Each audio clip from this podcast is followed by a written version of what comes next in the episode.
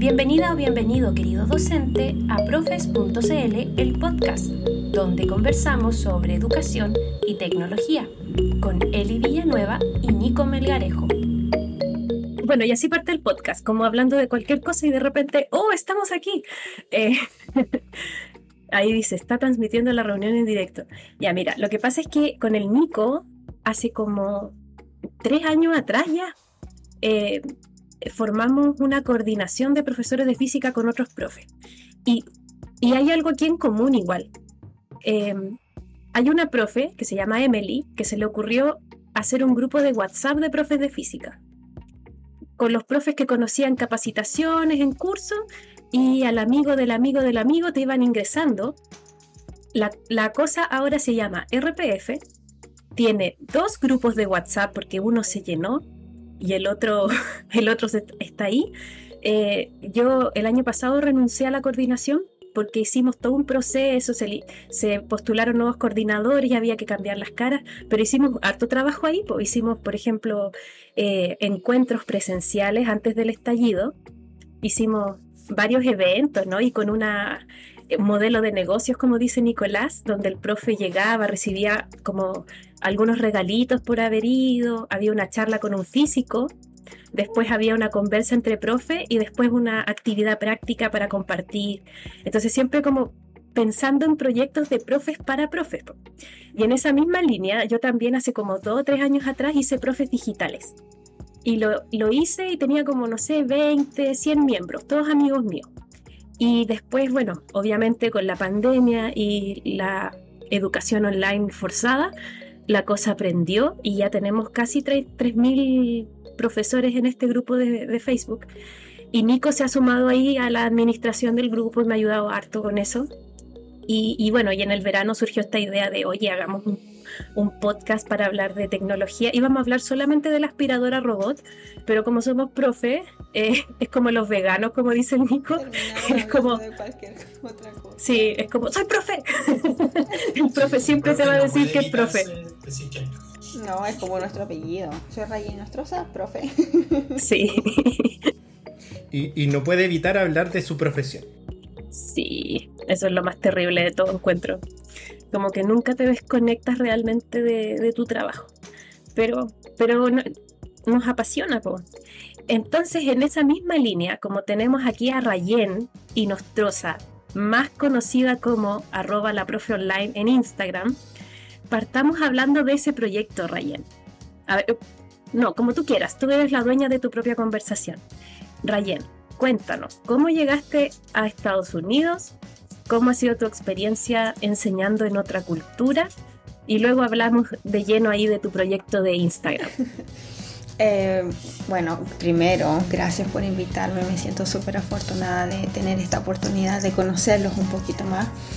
Y les cuento que estoy felizmente de vacaciones. Yo enseño en una escuela pública de Minnesota a enseñanza media, así que estudiantes 14, 18 años te imaginarán lo gigantes que son, siempre piensan que yo soy estudiante.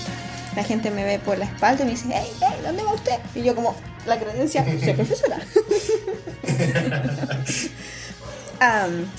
y bueno, llevo acá ya casi cuatro años viviendo definitivamente una cultura súper diferente porque eh, donde yo vivo, la cultura latina es muy pequeñita diferente al sur de Estados Unidos donde uno puede escuchar la misma música, conversar los mismos temas. Acá la mayoría de las personas que viven en este estado son eh, tienen sangre europea. Las familias vinieron acá hace dos, tres generaciones y todo es completamente diferente para mí un shock cultural súper eh, grande al principio, más encima que yo me vine a vivir justo para septiembre y nosotros celebramos el 18 de septiembre. Mm. Y yo aquí solita mirando Instagram como mis amigos comían la empanadita, la humita y yo nada. Pero ha sido una experiencia súper linda, me ha cambiado la vida, me ha cambiado mi, mi perspectiva del mundo, me ha cambiado todo estar acá. Creo que esa es una recomendación que siempre le doy a la gente. Si tienen la oportunidad de ir a trabajar y vivir la experiencia de ser estudiante de intercambio, hazlo. Nuestra mente nunca va a ser la misma, nuestros sentimientos nunca van a ser los mismos. Y así me siento, no la misma. Oye, Rayen, ¿cómo llegaste a Minnesota? ¿Por qué no a otro lugar? ¿Fue puro azar? ¿Ahí se abrió un cupo? ¿Sabes qué? Yo no sabía que era Minnesota, ni siquiera sabía que era un estado de Estados Unidos.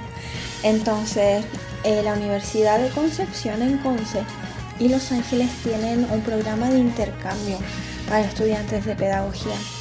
Mi profe de semántica en mi segundo año de carrera se puso a hablar de esta beca y yo como, oh, qué genial sería ir, pero yo no sé nada de inglés.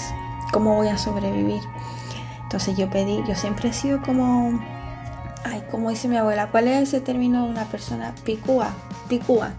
Claro. Yo siempre he sido picúa.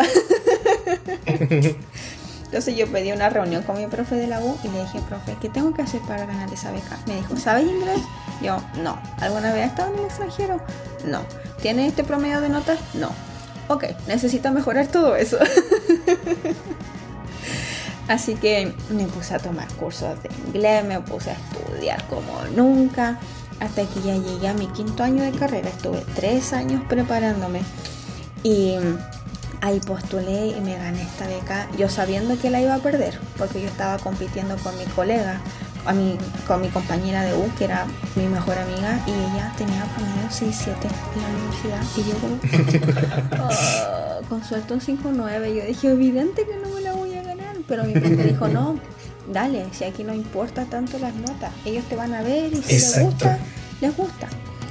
Al final me la dieron a mí, no a mi amiga, me sentí tan mal. Pero después ya eh, vine para acá, estuve viviendo acá seis meses. Fueron los mejores seis meses de mi vida. Porque además, ser estudiante de intercambio te hace sentir que puedes hacer cualquier cosa y nunca nadie se va a acordar. Y vine con, un grupo de chilenas también, entonces salíamos, ahorramos, fuimos a Nueva York. Imagínate, chilenas que nunca en la vida han salido del país, en sus 20 en Nueva York. Era la vida, no dormimos nada, caminábamos, caminábamos. Yo no sé cómo no nos asesinaron o nos asaltaron. Era las 4 o 5 de la mañana y nosotros en el medio de la nada disfrutando la vida, pero lo pasamos tan bien. Así que eso, llegué a cabo en un programa de intercambio. Qué bueno. Oye, me parece súper interesante esto de que te fijaste una meta y, no te quedaste así como, ah, ya no cumplo con las cuestiones, mejor apuesto como por lo más probable, sino que apostaste como por jugártela.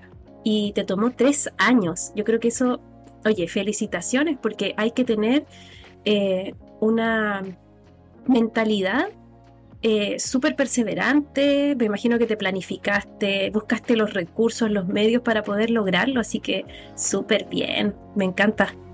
No, gracias. Y así lo he hecho toda mi vida. Siempre ha sido con metas de muy, muy largo plazo. Porque después eh, yo tenía que regresar por obligación a Chile. Pero yo quería quedarme a vivir acá. Yo fui a hablar con el director, con el superintendente. El superintendente es como el alcalde de la ciudad. fui a hablar con el alcalde de la ciudad. Qué buena, voy a anotarlo para entender eso después en las caricaturas. Venirme. Me dijeron, Rayen, nos encanta tu trabajo, porque antes han venido muchas estudiantes de intercambio, pero yo dije, no, yo quiero ser la mejor estudiante de intercambio para que me ofrezcan trabajo. Así que me ofrecieron trabajo y me dijeron, lamentablemente, Chile, con esta visa, que se llama la J1, tiene una restricción.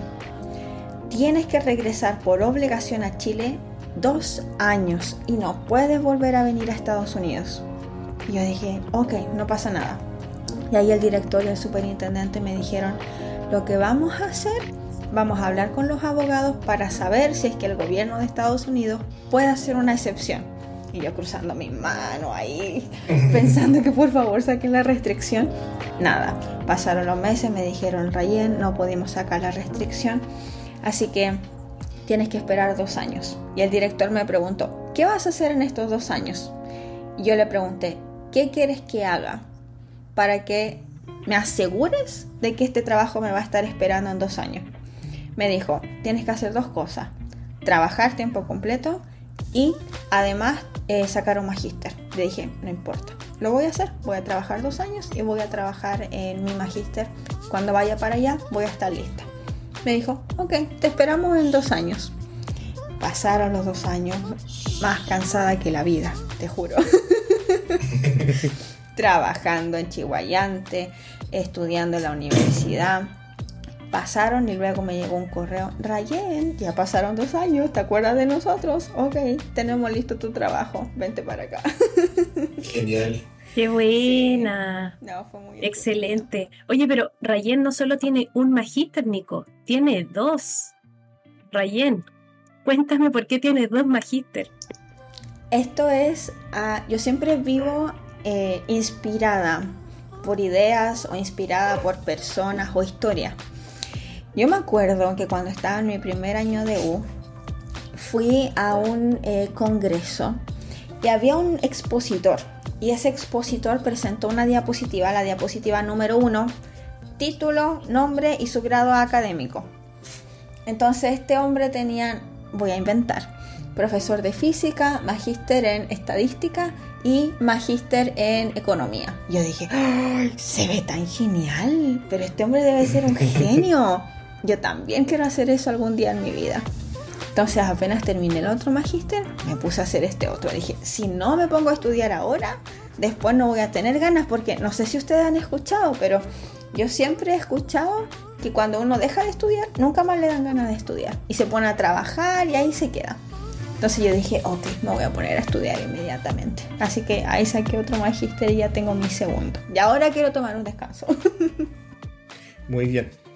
¿Y de qué es el segundo magíster y por qué te interesó así? Didáctica. Lo que pasa es que toda mi carrera ha sido la literatura, la literatura hispana, hispánica. Eh, mis cinco años, la investigación, mi tesis, literatura. Mi primer magíster, literatura. Entonces yo dije, ok, ¿cómo puedo buscar ideas o herramientas que me ayuden a enseñar la literatura, pero de una manera entretenida? Así que ahí encontré este magíster que se llama Didáctica de la Lengua y la Literatura y ese es el que me puse a estudiar. Genial. Buenísimo. Genial. Oye, felicitaciones. Es verdad, yo creo que hay que. le- de, siempre le he dicho a la, a la Eli que hay que apuntar para allá, ¿cierto? De, de buscar la nueva generación de, de profes, como de, del estatus o de. A, lo que queremos como apuntar y, y desear como profesores y profesoras. De, de no quedarnos con, con- por encimita, de no quedarnos con, por ejemplo, cuando uno aprende un programa, un software, como quedarse con, con lo básico, sino que ir a, a la profundización y llegar al nivel de máster de, de lo que sea, de lo que te apasione. Y, y creo que para allá hay que apuntar si queremos levantar Latinoamérica, que es una gran pregunta que siempre me está rondando. ¿Cómo levantamos Latinoamérica? ¿Cómo hacemos de que Algunas sea un, cosas que puedo hacer. No, sí, no Ok. Google quiere contestar esa pregunta. No Siempre te- interrumpe. No, fue Siri. Sí, sí. O interrumpe Siri o interrumpe Lo Google. que estoy, lo que yo siempre he pensado es que la mayoría de profes siempre quieren seguir estudiando, pero pasan dos cosas. Uno, no tienen el tiempo ni el apoyo de la institución y segundo, no hay ninguna motivación. Porque aunque yo puedo decir, yo puedo decir, oh, mi motivación es por algo personal. Sí, es verdad, pero también la gente que estudia tiene que pagar un montón de dinero desde su bolsillo. O sea, ¿cuánto vale un magíster? Mínimo 3 millones de pesos, mínimo. Y de ahí Al año. para arriba. Sí, es una inversión tremenda. Entonces, como profe ya ganamos poco sueldo. Más encima, si quiero ponerme a estudiar por pasión, porque es lo que quiero, voy a tener que gastar ese poco sueldo en este magíster que me va a dar mucho, pero monetariamente hablando no me va a compensar. No hay una compensación. Porque Claro. sí, la compensación está en que mis estudiantes van a tener una mejor experiencia. Yo voy a tener más conocimientos y habilidades. Pero todos tenemos que a fin de mes pagar cuenta. Y lamentablemente priorizamos pagar el gas, el agua, la electricidad, en lugar de seguir eh, un grado académico mejor. En, general en en las carreras, en las carreras profesionales, uno va no para de aprender y trata de tener esa, esa dinámica de no parar de aprender y seguir formándose siempre para seguir siendo competitivo, para seguir accediendo a mejores trabajos, a mejores oportunidades y, que por supuesto tienen que tener una, una relación con, lo, con, la parte monetaria, porque claramente tiene que haber una, eh, como una, se tiene que reconocer. Pero en la parte docente, ahí estoy medio perdido porque yo no trabajo en colegio, entonces ¿Cómo se vive eso? ¿La carrera docente es suficiente? ¿O tenemos que pensar que los docentes y las docentes puedan ampliar su mundo académico, su, formación académica, para ampliar también sus espacios donde pueden trabajar? Es decir, no solo el colegio, y no es para disminuir el colegio, sino ampliar horizontalmente, que hay otras instancias donde uno puede ir aportando en la formación profesional de otros docentes, en a nivel de políticas públicas, y hay que apoderarse de esos espacios, creo yo, como tenemos que sacar de la jaula a los profes y las profes que piensan que solo pueden trabajar en colegio y empezar a ver estas otras perspectivas y oportunidades que también hay para seguir avanzando profesionalmente. ¿Cómo se vive entonces eh, el que tú, por ejemplo, Eli, tú hiciste el, magíster de didáctica de la ciencia a muy temprana edad de salida de la universidad. Eh, ¿Cómo se vive ahora eso? Que tú quieres ahora avanzar hacia, no sé si lo puedo decir. No, no, porque me vas a matar la idea. Ah, hacia otras cosas. Sí, pero quiero, yo también quiero retomar mi estudio. Eh, sí, pues yo hice el magíster apenas salí y tuve que, como primer año trabajando, trabajar también menos horas porque además eh, yo vivo, eh, vivimos acá en Maipú y el magíster, la mención de didáctica en ciencias, solo lo daba la católica de Valparaíso. Entonces yo tenía que viajar. En ese entonces viajaba viernes y sábado. Afortunadamente éramos varios santiaguinos que íbamos, entonces al final nos íbamos en auto, pagábamos entre todos el, eh, la benzina, los peajes, hicimos un muy buen grupo. Se apoyaban ahí, entre ustedes al final. Sí, pues nos íbamos estudiando antes de ahí en el, en el camino la hora. Teníamos hasta una picada, me acuerdo, para parar a almorzar ahí en medio de, la ruta. Eh, entonces, no, son muy buenos momentos.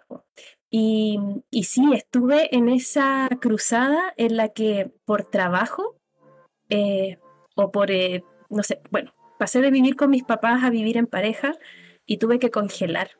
Y si no es por una compañera de la generación siguiente del magíster que la conocía de la U, la Vane, a la cual le mando un gran abrazo, la Vanessa, eh, la Vanessa Vedra, excelente persona la Vane, eh, ella me llama y me dice, Eli, em, voy a hacer mi seminario de tesis en esto y no tengo compañero para seminario. Y sé que tú lo congelaste, ¿te gustaría retomarlo conmigo? Y, lo digo porque si, si la Vane no me llama, yo quizás dejo congelado el magíster y nunca lo termino. Entonces, y además se abrió una puerta súper linda porque con la Vane tuvimos que armar una unidad didáctica y fue la primera vez que me siento con otra persona a planificar clases para dos colegios subvencionados, pero uno en San Bernardo y otro en Maipú. Entonces, eh, aunque sea el mismo país, igual hay pequeñas diferencias y había que conciliarla y bueno, de esta guía, ¿qué, ¿qué información vamos a levantar? Porque tenemos que seguir cumpliendo con el objetivo de investigación que era argumentación en ciencia. Que como tú eres de literatura, después podemos tener una conversación sobre, sobre esa parte, como, como uno necesita también conversar con profesionales de otras áreas para poder eh, crecer e informarse. Es que eso es lo más importante, el encontrar a un compañero, una compañera con quien compartir la pedagogía es lo único que nos hace mejores profesionales. No hay más, no hay libro, no hay curso, no hay magíster, es encontrar otro colega. Sí, mira, y para complementar lo que dice Nico, bueno, yo tuve que trabajar menos horas para terminar el magíster porque me lo pagaba de mi sueldo. Eh, afortunadamente, al colegio al que llegué ahora, eh, sí hay un pequeño bono que no todos los colegios lo tienen, no es así como oh, que me suban mucho mi sueldo, pero sí se me reconoce el tener estudios. Y es proporcional a las horas que, invertiste en el programa. O sea, si tú haces un diplomado, el bono es menor, si haces un magíster, el bono es mayor. Y el sindicato, hace un tiempo atrás, eh, negoció que el bono fuera de por vida porque antes tenía una, duración y ahora eh, para siempre viene ese bono de especialización. Así debe ser, así debe ser es de por vida. pero ahora, para, para, para entrevistarte a ti, Ryan, ¿eso pasa en Estados Unidos o no? ¿Cómo son los incentivos para que los profes estadounidenses se, se especialicen, estén estudiando? mira, algo que me llamaba mucho la atención en mi colegio era que mis colegas tienen todos, todo magíster y doctorado. Y yo como, pero si es una escuela pública, ¿qué tanto? Y claro, después aprendí que hay, no, te juro, yo como, ¿por qué quieren estudiar tanto por amor al arte? ¿Cómo va a ser tanto el amor? Y no, hay un incentivo, pero este incentivo es a nivel nacional. Hay colegios privados que no lo tienen, pero las escuelas públicas eh, subvencionadas sí lo tienen. Y es de por vida. Por eso te digo que bueno que lo están haciendo ustedes, porque para allá eso es lo que queremos lograr. Entonces, por ejemplo, si tú tienes, voy a inventar un número, si tú tienes un grado básico de pedagogía, solamente la pedagogía, vas a ganar, por ejemplo, no sé, 600 eh, mil pesos al mes. Si tienes un grado de magíster, vas a ganar 700 mil pesos al mes. Grado de doctorado, 800 mil pesos al mes. Doctorado y postdoctorado, 900 mil pesos al mes. Tenemos todos los grados, o sea, esta es la escala, es una escala que está pensando en todos los, en todos los contextos. Es eh, línea hacia abajo y línea hacia la derecha. Imagínate una tabla de Excel. Entonces, hacia la derecha son tus grados y va la pedagogía. Pedagogía más 20 eh, créditos extras. Pedagogía más magíster. Pedagogía más magíster más créditos extras. Pedagogía más magíster más doctorado. Pedagogía más doctorado. Todos los contextos que tú puedas imaginar están en la tabla hacia la derecha. Hacia abajo están los años de experiencia. Así que no solamente nos pagan extra por el grado académico, sino por la cantidad de años que vamos trabajando. Entonces para nosotros, cuando vemos un profe viejo en el colegio, decimos, ese profe es millonario. Ah, estaba pensando, pues porque en el fondo retiene a los buenos profesionales para que se queden haciendo clases en la escuela y en condiciones laborales.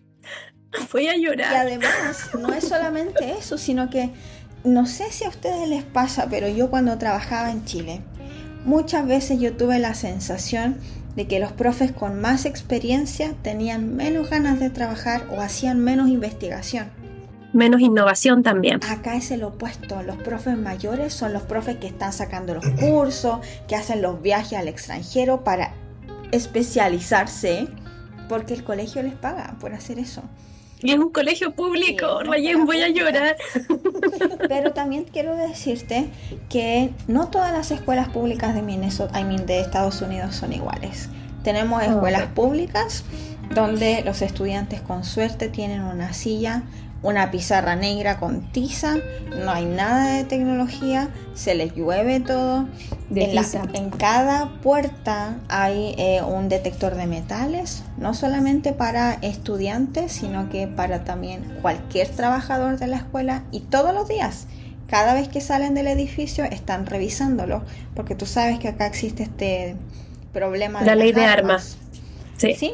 El otro día nada más estaba una colega me contó que en una escuela vecina un estudiante de 8 años llegó con una pistola. Tuvieron que evacuar el colegio completo por todo el día para que ese niñito soltara la pistola. La familia no es que la tomó por accidente. Ese accidente pudo haber costado la vida de alguien. Pero eso te desafío.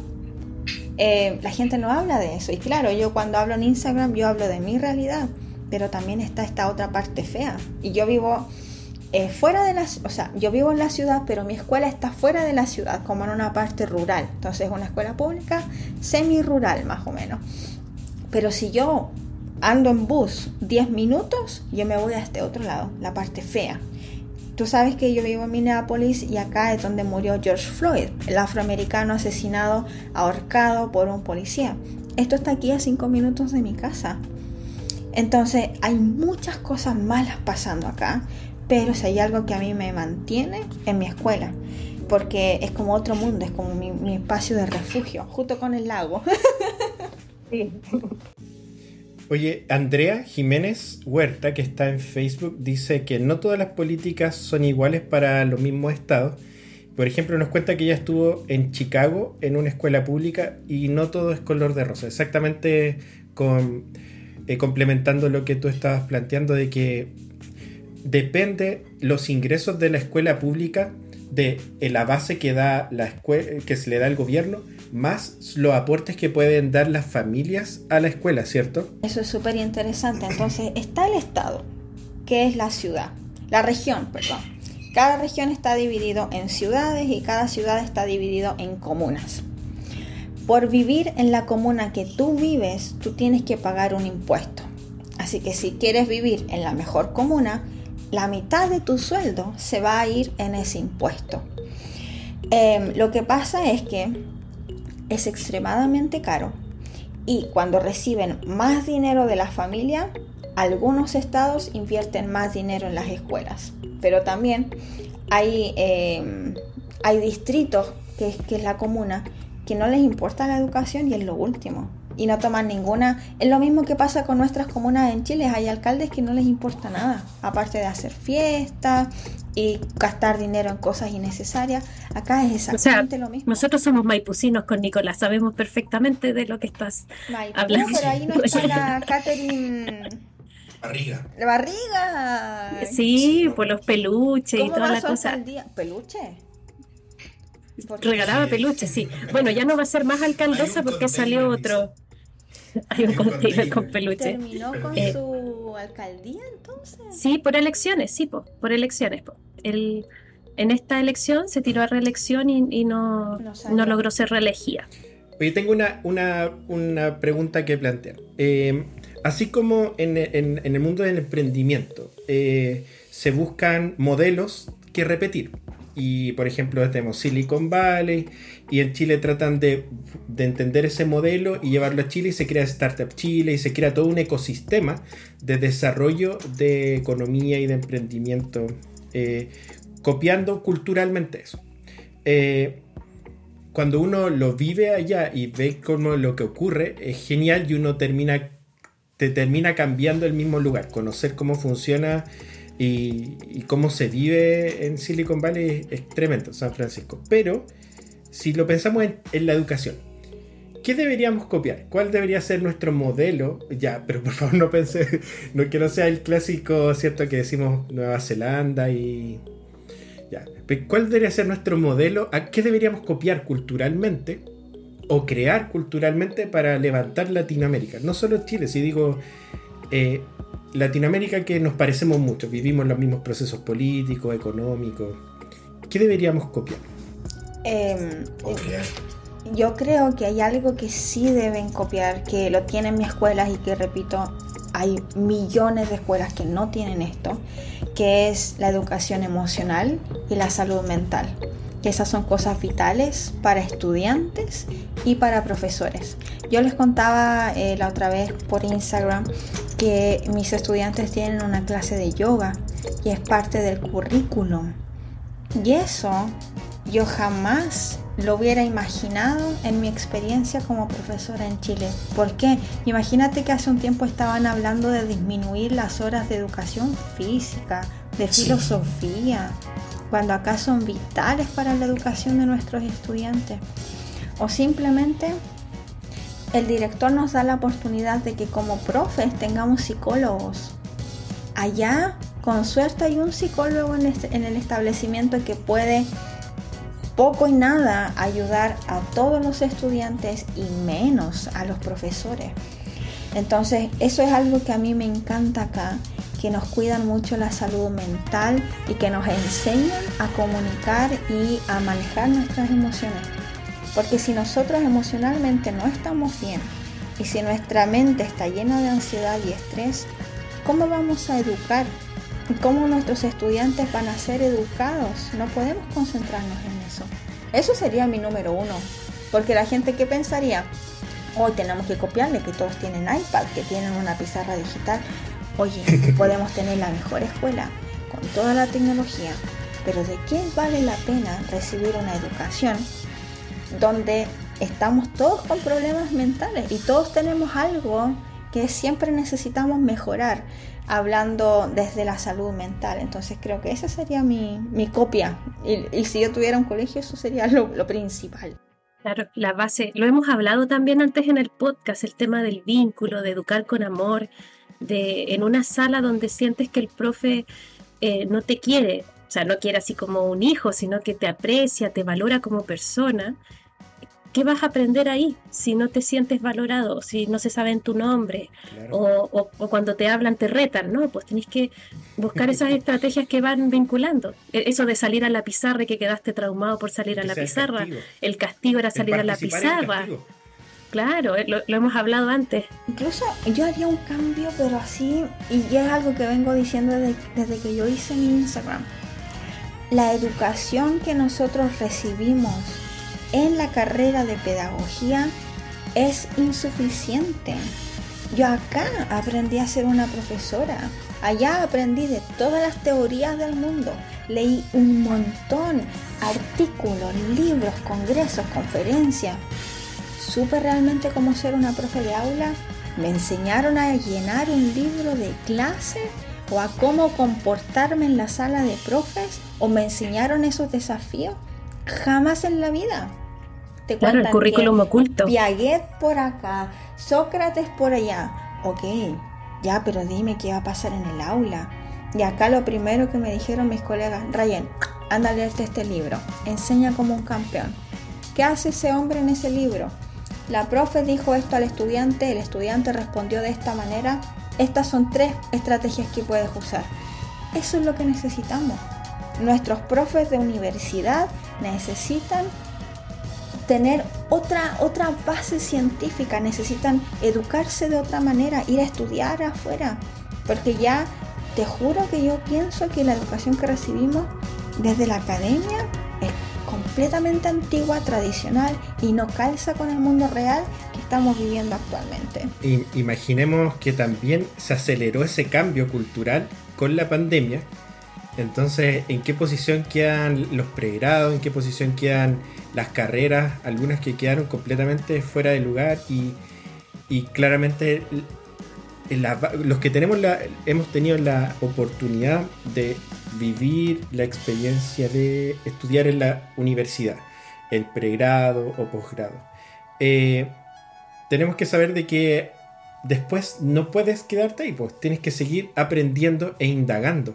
Me, gustó mucho y, necesito el link o eh, sobre el libro que nos mencionaste para poder publicarlo. Ya, genial.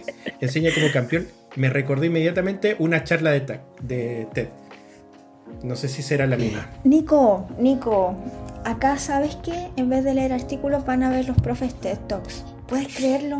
¿Puedes creerlo? Pero esas cosas son cambios, son cambios tan pequeñitos que hacen un impacto tremendo. Eh, pero, no sé, cuando yo hablo de lo que recibimos en la universidad y cosas que necesitamos cambiar, de verdad que yo quiero como tomar todo, renovarlo. Los mismos profes, porque yo sé que los profes quieren estudiar, pero no saben dónde encontrar esa información. Exacto. Y que, y que a veces ni siquiera necesitas tomar el magíster para ir estudiando. Entiendo, no va a tener las retribuciones económicas que estamos hablando hace un momento, pero tiene que ver con reencantarse con la, con la carrera y buscar tu propio camino, encontrar tu nicho.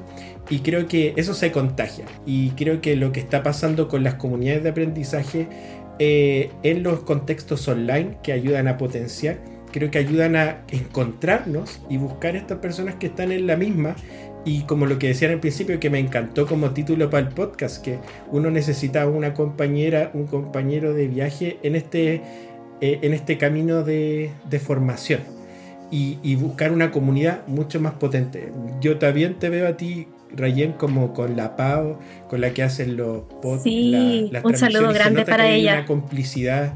Le mandamos un saludo también y, y se nota eso, de que uno necesita de algún compañero para para avanzar y, apoyarse. Así que yo creo que hay que seguir contagiando y, aprovechar esto como, creo que en qué etapa estamos hoy día, yo diría en la etapa de encontrarnos y, que se forme ese grupo de profes que están interesados en hacer las cosas muy bien, no, no como la mediocridad, sino que, y después los otros se sumarán, porque ser, ser bacán será después eh, la moda. Pero Dale, Eli. Oye, es que en esa misma línea, para entrar a la historia detrás del Instagram de Rayen, porque quiero destacar ahí varias cosas de tu Instagram. Primero, que surge en un momento en que mucha gente pedía ayuda a gritos, porque, ¿qué pasa? Tenemos una teoría también, que cuando el gobierno o el ministerio no entrega las herramientas, los profes levantamos, o la gente en general, empieza a levantar por sí misma estas eh, iniciativas para cubrir las necesidades. Entonces, eh, nosotros estábamos en un conversatorio en vivo eh, de cómo educar a distancia, así como llevamos una o dos semanas en, esto de la pandemia, no sabíamos que íbamos a estar eh, un año y medio todavía enseñando desde las casas o clases híbridas y todo esto. Y recomendaron tu Instagram en uno de los mensajes de esta transmisión. Así yo llegué a conocer a, a Rayen a través de, de su cuenta de Instagram. Y me parece que la labor que se ha hecho ahí y el trabajo, el tiempo que le has dedicado a ese proyecto es eh, enorme, porque tiene una cantidad de seguidores y además que este tipo de iniciativas contagian. Y a, partir de la profe online empiezan a surgir otras cuentas de Instagram, porque ser profe y compartir el ser profe es bacán. Y yo de verdad que me saco el sombrero ante tu iniciativa, porque mucha gente tiene vergüenza y sacarse esa vergüenza y decir, oye, yo soy profe, voy a hacer mi Instagram y voy a publicar mis actividades. Y no importa si no tengo millones de seguidores, pero es bacán compartirlo, es bacán contagiar a otro.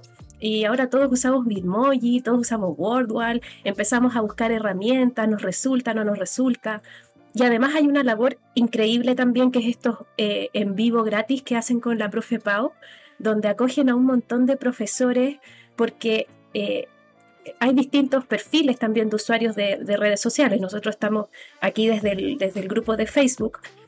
Eh, hay otros profes que prefieren Instagram, hay otros que se van a Twitter y en cada red social está esta profe online que está ayudando porque siente que es algo que se tiene que hacer.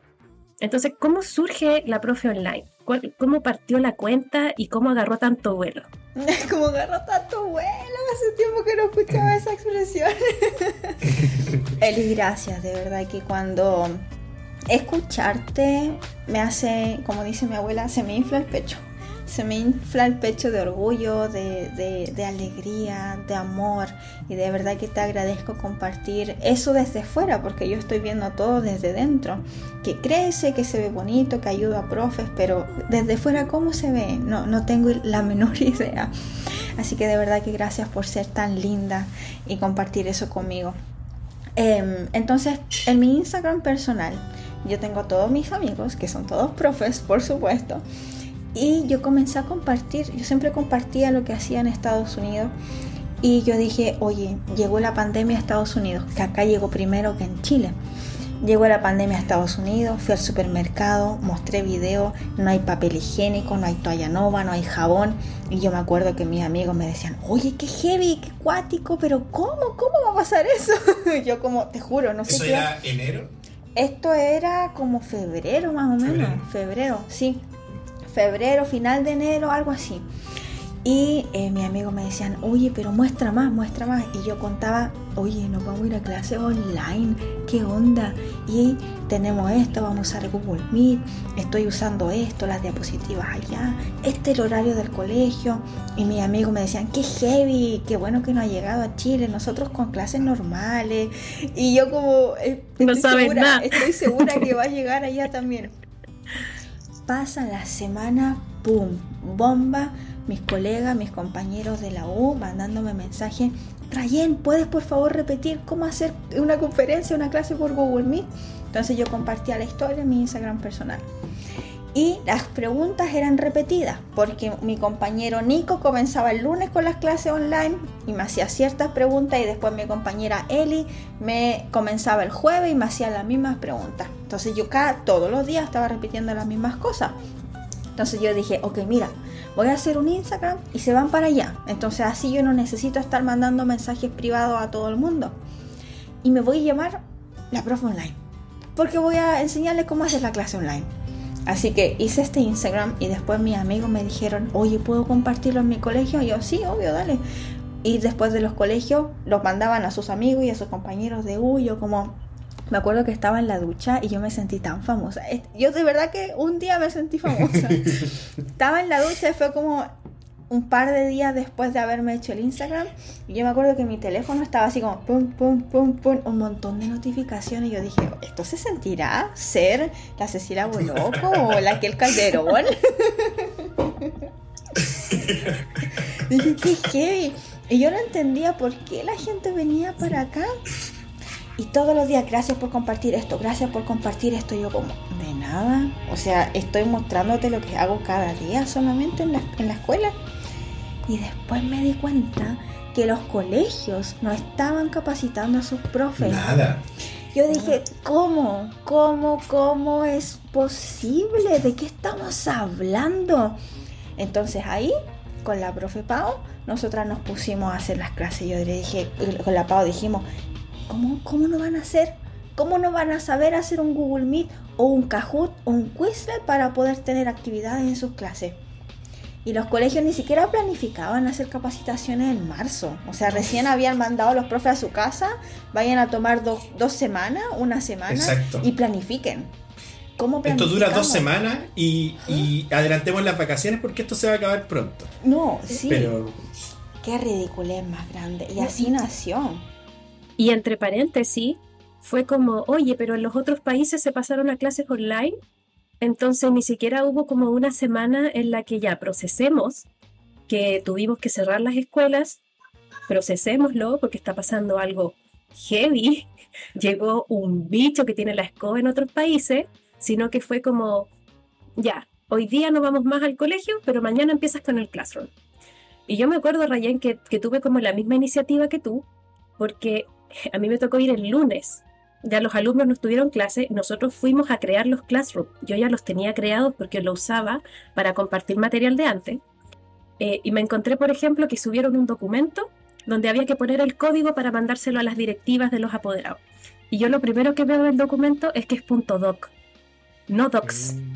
Entonces le digo a la, a la, secretaria académica que teníamos ahí, a la Yul, le digo, Yul, este documento no se puede editar entre varios porque el formato no te permite y le ayudé en cinco minutos a, cambiar todo lo de pre-kinder a cuarto medio eh, los documentos que tenía porque eso iba a ser primero no lo iban a poder hacer y ellas iban a quedar eh, mal porque en, el fondo no sabían manejar esa herramienta entonces en ese sentido uno como que siente que no se puede quedar callado.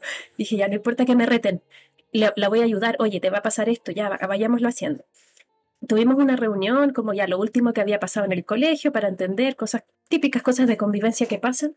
Y bueno, nos vemos. Nos vemos, no sabemos cuándo. Ese fue el último día que nos vimos sin mascarilla, porque todavía eh, no estaba la indicación de que todo el mundo se debe poner mascarilla. Y lo primero que hice en la noche fue grabar tutoriales de emergencia de Google Classroom.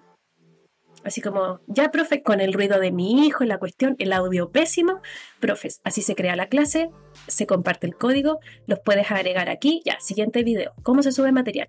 Y así. Porque yo también sentí eso de que, oye, eh, mis colegas, algunos nunca habían hecho un classroom y otros lo, lo habíamos ocupado, pero así por el dato. Así como, oye, yo le subo el PowerPoint acá, no ocupo el correo del curso, porque el correo del curso al final es anónimo, me ha traído problemas, porque me piden correr la prueba, no tengo idea quién me escribió. Entonces, para ahorrarme todo eso, me pasé a Classroom. Y también me pasó mucho que te llamaban y decían, oye, ¿cómo hago esto? ¿Cómo hago esto? ¿Cómo hago esto? Y yo después decía, ándate, arroba la profe online. Ah. y tú también te sentiste famosa, Pueli. Como sentiste que ya tenías un... Te, te, te lo, tener como una posición diferente a, tus demás colegas frente al uso de, tecnología para hacer más eficiente tu, trabajo. Sí, pero siempre con humildad y con ganas de, compartirlo. Porque, porque, y yo creo que eso también tiene relleno, que también lo quiero destacar, que no es que tú seas dueño de una herramienta y tú sabes usarla, no, tú lo entregas y lo das, y si otra persona eh, lo usa, uno por supuesto agradece, oye, lo saqué de tal parte, porque uno reconoce la autoría eh, intelectual o el dato de la persona, pero, pero está ese ánimo de entregar, entregar por entregar, o sea, mira, yo usé esto, me funcionó o no me funcionó, pero aquí está mi experiencia, mi experiencia es para que ustedes la tomen en cuenta. Y eso tiene mucho también la profe online. Compartir hace bien. Hace bien. ¿Recordáis que siempre hemos puesto esa frase? La, la Eli siempre como que nos, no, nos bailamos la cueca, como de... Ella me dice, oye, hagamos esto, sí. Y yo digo, hagamos esto, sí. Y yo partimos cuando estábamos en la universidad, el 2011, con un proyecto que se llama T-Shirt, como T y share de compartir. Sonaba como t-shirt. Ya, pues, oye, t-shirt. Ya, hasta había comprado el dominio. Eh, y partimos con un Dropbox compartiendo las, las las planificaciones que cuando éramos estudiantes de pedagogía construíamos para los cursos de, planificación. Entonces, como entre todos nos tocaba una diferente, podíamos armar un año de planificación saliendo de la carrera. Entonces era como, ya hagamos teacher. Y, la frase era, compartir hace bien. Y ahí hay mucha retice. Logan de Colón, como compartir hace bien, como el comercial de la tele. Sí, sí, es un eslogan. y pero siempre había una reticencia a compartir. ¿Por qué? Porque es un esfuerzo, es mi esfuerzo, porque a otro le voy a ahorrar el esfuerzo que me tocó hacer algo. Eli, tú hiciste algo, también quiero destacarte, porque hiciste un esfuerzo adicional por compartir algo. Podrías haberte simplemente dicho, ah, búscalo en Google. Y voy a hacer la mejor profe online claro, no, era por ego, tú hiciste un, tutorial para ayudar a tus compañeros en tu, en tu localidad. Eh, tú también, Rayon, hiciste algo igual. Y debo decir que a mí me tocó vivir algo diferente porque partimos, partieron las clases y lo primero que les, compartí en la red de profesores fue, no, cuando empezamos a compartir cómo estaban viviendo, era, no, eh, me van a mandar a hacer todas las clases online yo estaba haciendo clases online hace mucho tiempo, entonces le dije, oye, ¿sabéis qué? Es una locura, yo hago dos clases online al, día y quedo muy cansado. ¿Cómo van a ser ocho horas de transmisión en vivo? Dije, no tiene sentido. ¿Saben qué? Y les traté de explicar. ¿Saben qué? Tienen que aprender sobre los tipos de comunicación, sincrónica y asincrónica. Y te acordé, la, la primera, mi primer intento por ayudar fue tratar de explicarles cómo reflexionemos. ¿Por qué necesitamos Classroom? Ay, hay que tener un entorno seguro para comunicarse. Ah, ya, genial. Oye, ¿por qué, ¿por qué no solo clase en vivo? Y el desgaste, el tema de tener distintas instancias de aprendizaje, lo que había aprendido. Pero tuve un problema, que por el grupo de personas que me sigue en, en el mundo laboral, yo tuve que dejar de hacerlo.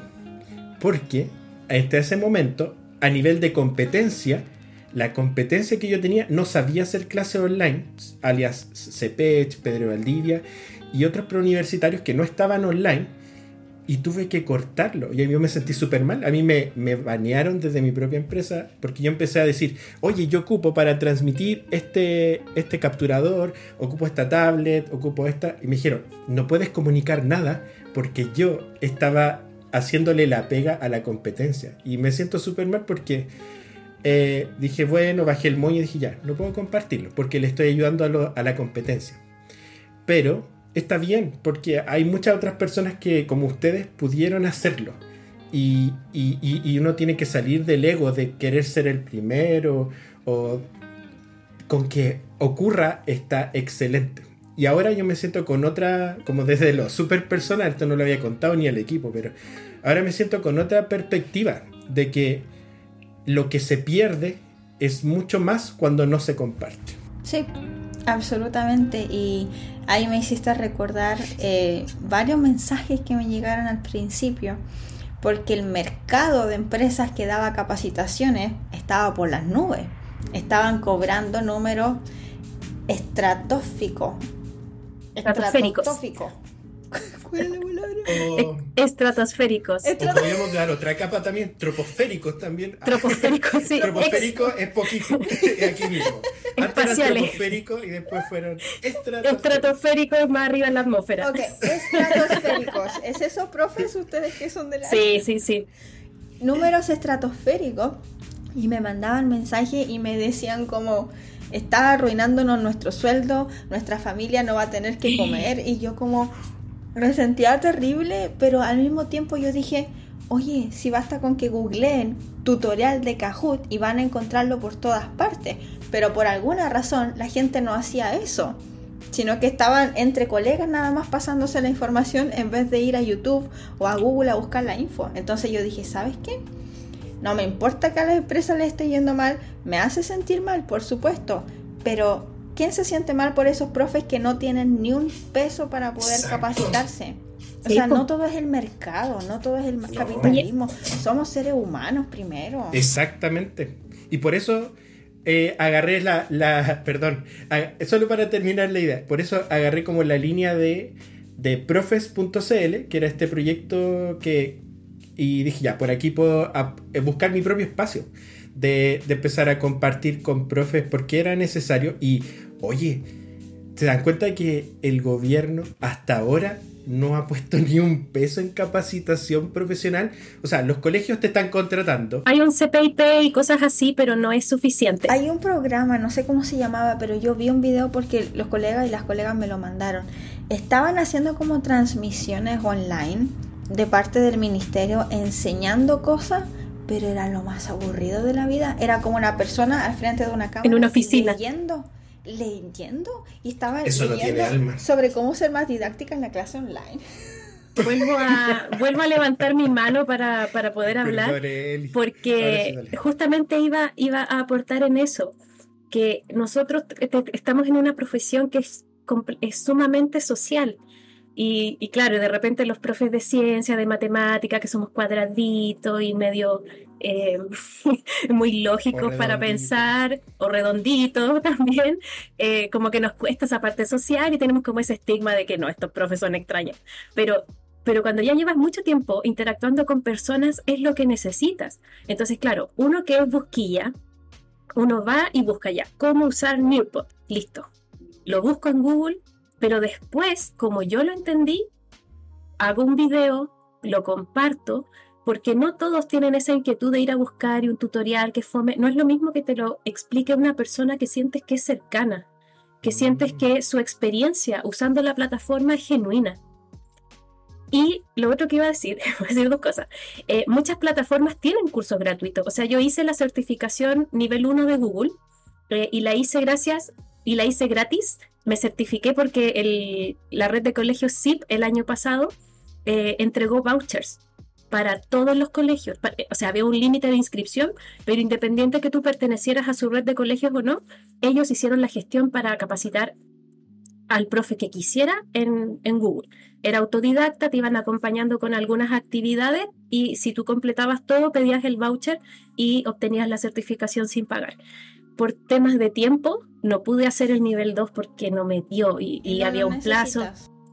No, pero quizás sí, quizás lo quiero así como para tener la insignia en, en mi correo y todo eso.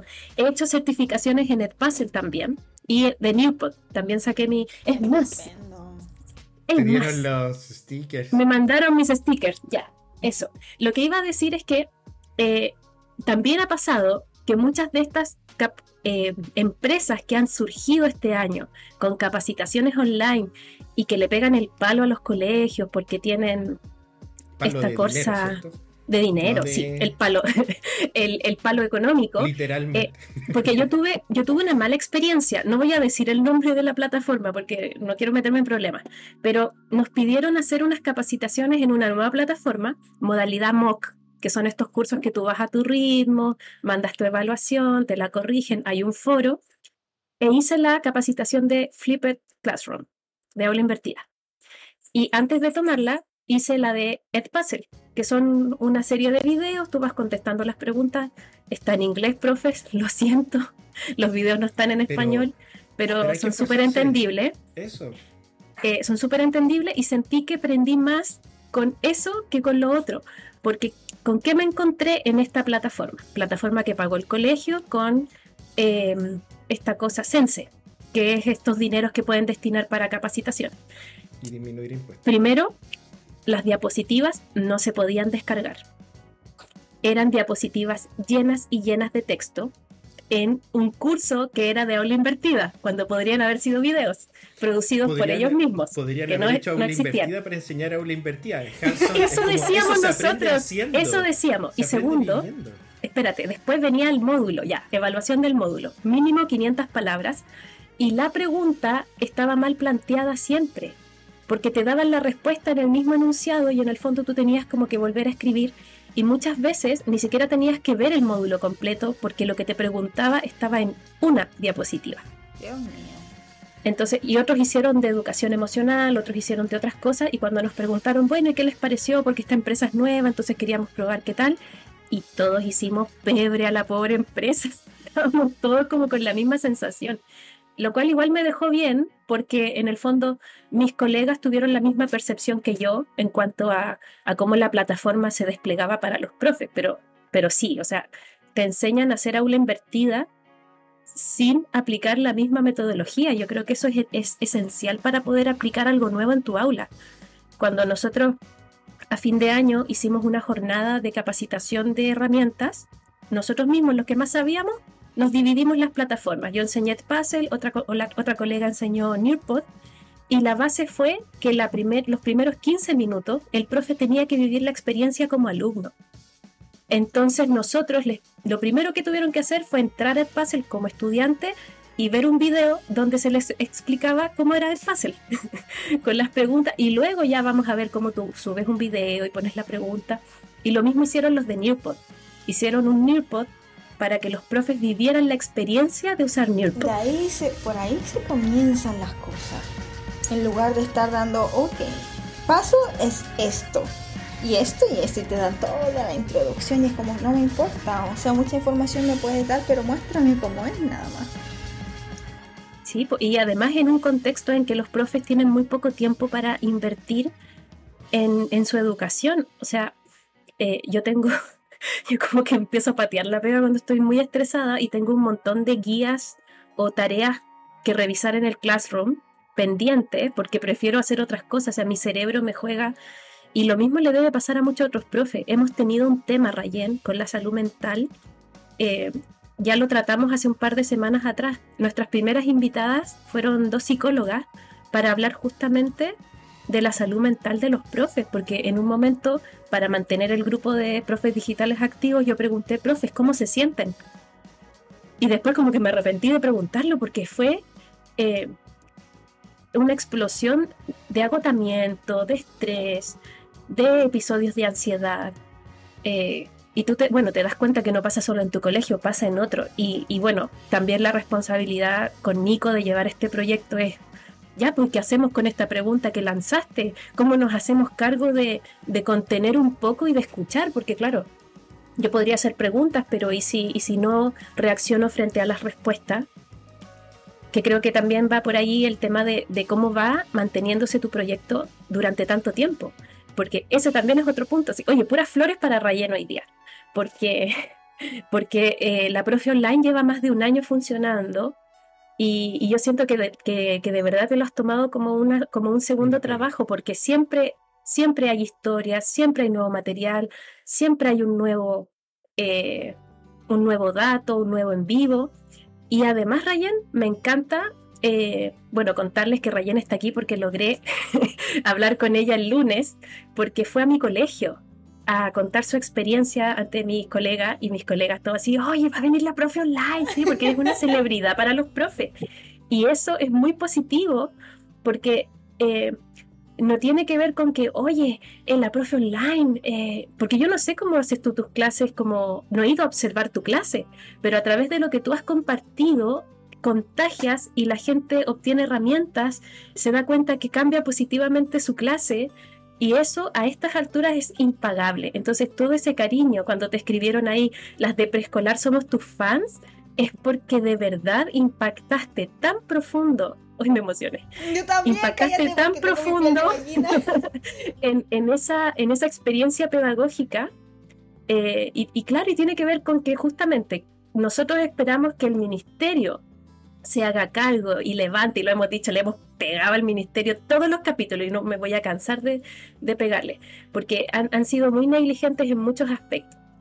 Eh, y, y qué bueno que de los mismos profes salgan estas iniciativas porque se forman desde la empatía, desde el compañerismo y también porque tú sabes que un profe tiene detrás a cientos de alumnos.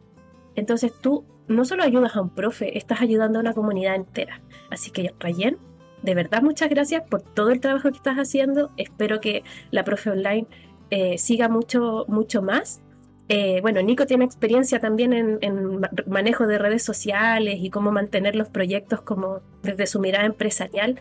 Así que si en un momento tú sientes que el proyecto va como así para abajo, eh, las puertas están abiertas para ayudarte, darte retroalimentación. Ah, yo me, subo a ese, ese bote, estoy ofreciendo los servicios del Nico, pero, pero, pero sí, pues porque, porque siento que es un proyecto que vale mucho la pena, que inspira mucho y que ayuda y que ha cambiado la, el impacto en las aulas de muchas personas aquí en Chile y también yo creo que te siguen de otros países. Y lo encuentro demasiado, demasiado increíble. Como dicen por ahí, millonario no es el que gana millones, sino el que ayuda a millones. La gente dice, es mejor tener un millón de amigos en vez de un millón de pesos en tu bolsillo, ¿de qué vale la pena? Sí. Sí. Pero a mí me gusta lo que está pasando y que puedas rentabilizarlo, que te beneficien, eh, que te esté beneficiando también económicamente, que te abra otras oportunidades laborales. Maravilloso. Y hay algo muy interesante que muchos han intentado y hemos intentado siempre como abrir estos espacios de, de formación docente, hay miles de empresas haciendo esto, pero siempre fallan. Y lo que hemos dado cuenta en la red de profesores de física en la que participamos con la ELI, haciendo encuentros presenciales antes de la pandemia, es que la horizontalidad es fundamental en el mundo de profes. Si alguien nos está viendo acá y quiere hacer un proyecto de profes, hágalo horizontal. No, no desde el experto, la experta y todo escuchar. tiene que ser horizontal, entre pares. Al parecer, eso es lo que parece ser que, más pega y, y, más vínculo hace. Es lo que necesitamos. Necesitamos darnos cuenta de que somos bacanes los profes, las profes, como aquí Rayen, la Eli, que es muy admirable, siempre lo he dicho que la admiro, y que, y que podemos hacer cosas bacanas. Así que no, hay, no hay mejor maestro que un propio maestro. Entonces yo puedo pagar muchísimo para ir a ese seminario de este profesor que nunca ha enseñado en aula, pero que ha sacado 100 libros de pedagogía. Y voy a pagar todo mi dinero para salir y decir, oh, fue tan linda experiencia, pero no voy a usar nada en mi sala. Nadie quiere eso. Entonces, por eso digo, aprender de colegas es la mejor pedagogía que existe en el mundo y la mejor universidad que podemos tener. Genial. Genial. Oye, ya estamos en la hora para ser como súper como mm, responsables con el tiempo eh, de cada uno. te agradecemos mucho, Rayen, la conversación. La pasé muy bien y se pasó volando, volando. Sí, estuvo muy entretenido. No, antes de que tú hagas tu, porque yo he estado callado por mucho tiempo. Gracias a ustedes, de verdad, eh, y admiración profunda por el trabajo que están haciendo, porque si no es por estos munditos pequeños, de pequeñas personas que están ayudando al resto, no sé cómo hubiéramos sobrevivido este último año. Así que de verdad, gracias a ustedes por esta oportunidad, por sus palabras tan hermosas que me voy con el corazón lleno de amor después de esta conversación y de verdad que ni sé cómo ya pasó una hora, fue todo tan rápido, tan y tan natural, que estas son las conversaciones que valen la pena al final del día. Eh, va a ser este podcast una de las... Yo estoy escribiendo un librito de, de, cosas lindas que me pasaron en el día. Comenzar mi día con esto fue mi cosa más de mayor felicidad. Así que muchísimas gracias por estar aquí conmigo. Muchas gracias a ti, Rayen, de verdad. Estábamos esperando este, este momento. Eh, bueno, contarles que Rayen recibe muchísimos mensajes de Instagram y ya habíamos hablado con ella, le había mandado un mensaje, pero tiene demasiado, sí, la, se, eh, se, te van, y como, como fue el lunes a mi colegio, ahí hicimos las gestiones. Sí, fue, fue perfecto y, me encanta porque también llegas en un momento en que ya tenemos varios episodios y, y estamos como creciendo en esto. Así que, Napo, Ahora nos despedimos de los profes. Muchas gracias, Rayen. Eh, gracias por ser un ejemplo de que no somos competencia, somos colaboradores. Y eso hace crecer a las comunidades educativas. Profes, no competimos con el de al lado, lo apoyamos, estamos ahí en los buenos momentos, en los malos y tenemos que ser generosos con, con nuestro conocimiento educativo porque al final nuestro objetivo son los mismos estudiantes. Y los estudiantes tienen varios profes, entonces tenemos que estar alineados y tenemos que estar como un buen equipo ahí eh, todos apoyándonos, porque nuestros estudiantes también aprenden de eso.